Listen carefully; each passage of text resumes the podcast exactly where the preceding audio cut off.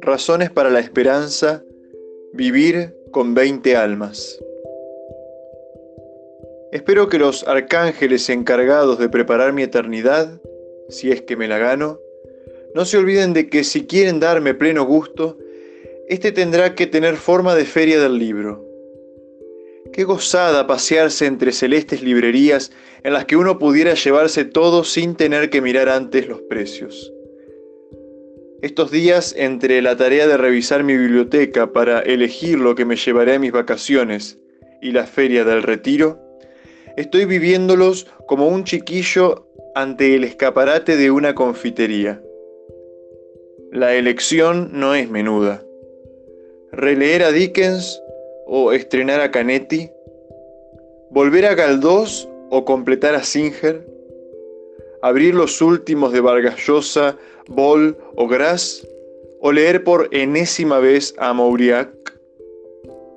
El menú es tan suculento que se me hace la boca agua tan solo de pensarlo.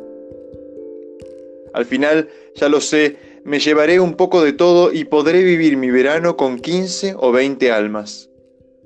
Verdaderamente es una suerte esta de elegir una playa en la que nunca llueve.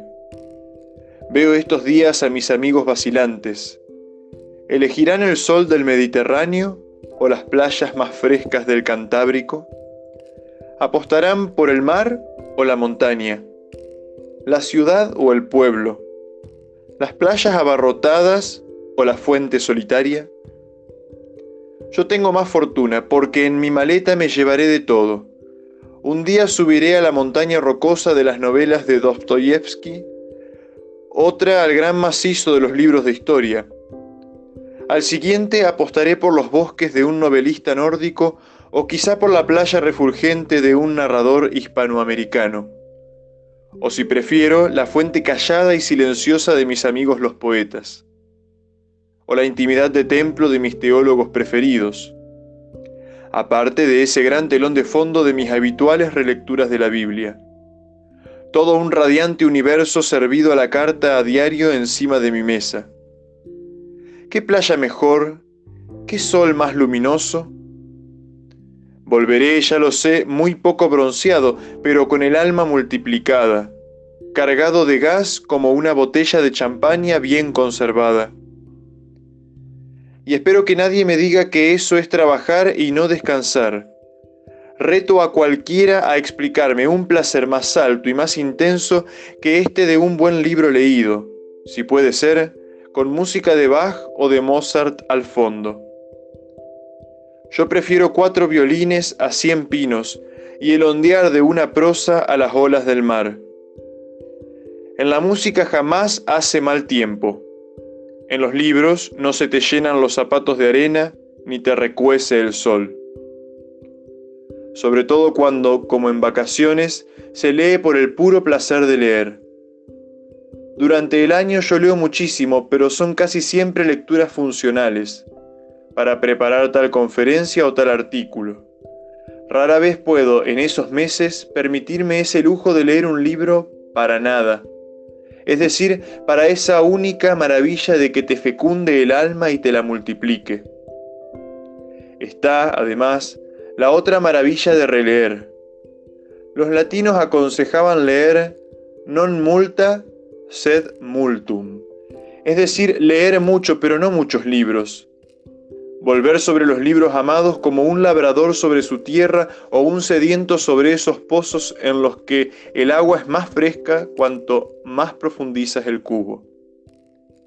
Yo tuve la gran suerte de empezar a leer mucho desde niño y aún me siguen alimentando aquellas lecturas infantiles. El recuerdo más vivo de mi infancia es el de volver a verme a mí mismo tumbado boca abajo en la galería de mi casa, clavados los codos en el suelo, devorándome no a Juan Centella o al Capitán Trueno, sino a todos los clásicos españoles. Supongo que apenas me enteré de lo que leía. Supongo que pasé por todos ellos como sobre mi caballo infantil, pero hoy, al releerlos, se me llenan de resonancias como si ya formasen parte de mi vida. Desde entonces toda mi vida estuvo marcada por los libros. Sus diversas etapas van desde la lectura de tal obra hasta aquella otra, mucho más que separadas por tal cargo o por un premio. Mis años se enumeran el año que leía Machado, el año que descubrí a Mozart, el año que vi el entierro del conde Orgaz del Greco. Y lo más curioso es que al menos yo no soy consciente de ninguna lectura que me hiciera daño. Nunca he entendido mucho eso de la gente que pierde la fe o la alegría leyendo. Y supongo que todo es el arte de elegir.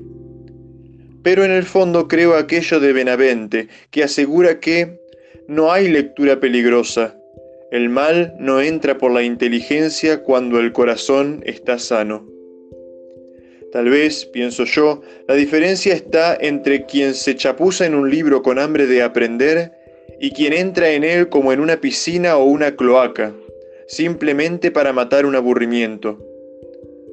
Chesterton aseguraba que existe una gran diferencia entre la persona ávida que pide leer un libro tal libro, y la persona cansada que pide un libro, cualquiera, para leer. Para matar el tiempo casi es preferible encender el televisor, ya que así, al menos, no se deshonra lo que se tiene entre las manos.